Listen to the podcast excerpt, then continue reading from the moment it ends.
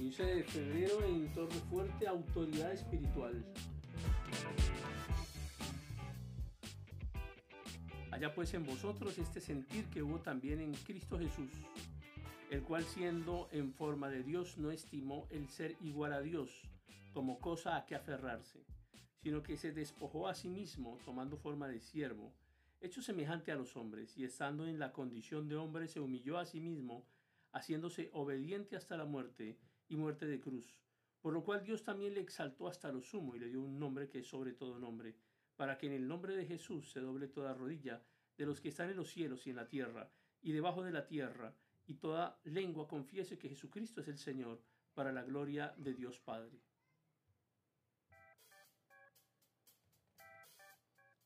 Y Cristo en los días de su carne ofreciendo ruegos y súplicas con gran clamor y lágrimas, al que le podía librar de la muerte fue oído a causa de su temor reverente. Y aunque era hijo, por lo que padeció aprendió la obediencia, y habiendo sido perfeccionado vino a ser autor de eterna salvación para todos los que le obedecen.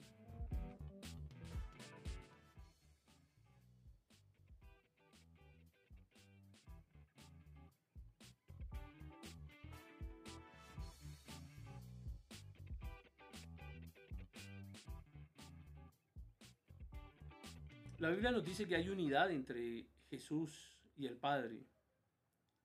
En el principio era el verbo y el verbo era con Dios y los cielos y la tierra fueron hechos por el verbo, la gloria que Dios tenía en el principio. La inasequible gloria de Dios era también la gloria del Hijo. El Padre y el Hijo existen igualmente y son iguales en poder y posesión. Solamente en persona hay diferencia entre el Padre y el Hijo. No es esta una diferencia esencial, es simplemente un convenio dentro de la deidad. Por lo tanto, la Escritura Dice que el Señor no estimó el ser igual a Dios como cosa que aferrarse. Tampoco su igualdad con Dios es algo apropiado o adquirido, porque intrínsecamente Él es la imagen de Dios.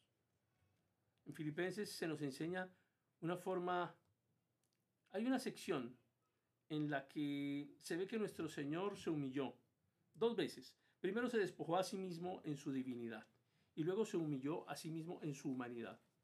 Cuando vino a este mundo, el Señor se había despojado de tal modo de la gloria, del poder, del estado y de la forma de su divinidad, que nadie de los que vivía entonces lo conoció o reconoció como Dios, a menos que fuera por medio de una revelación. Lo trataron como hombre, como una persona común y corriente de este mundo. Como hijo, él se somete voluntariamente a la autoridad del Padre y declara, el Padre es mayor que yo. Así pues hay perfecta armonía en la deidad. Gustosamente el Padre toma el lugar de la cabeza y el Hijo responde con obediencia. Dios viene a ser el emblema de autoridad mientras que Cristo adopta el símbolo de la obediencia. Para nosotros los hombres ser obedientes debería ser sencillo, porque todo lo que necesitamos no es más que un poco de humildad. Pero para Cristo el ser obediente no es una cosa tan sencilla.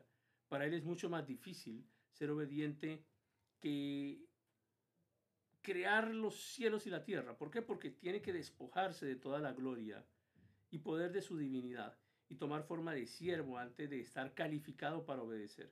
En consecuencia, la obediencia es iniciada por el Hijo de Dios.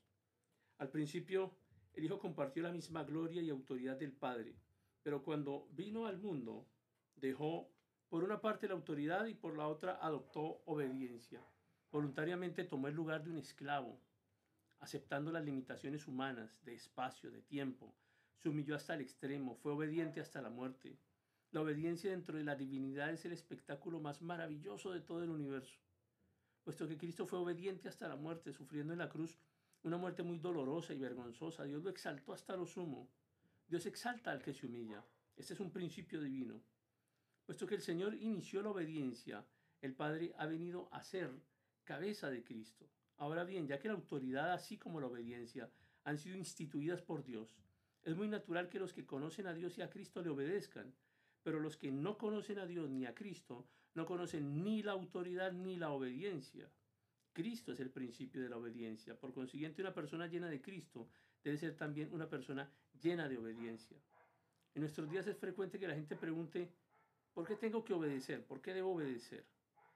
Ya que tanto usted como yo somos de la misma congregación, de la misma iglesia, ¿por qué tengo que obedecerle? Porque los hombres no están calificados para hacer preguntas como esta, solamente el Señor está calificado. Sin embargo, jamás dijo él tales palabras ni concibió semejante pensamiento en su mente. Cristo representa la obediencia, la que es tan perfecta como la autoridad de Dios. Que Dios tenga misericordia de los que afirman conocer la autoridad cuando la obediencia todavía está ausente de sus vidas.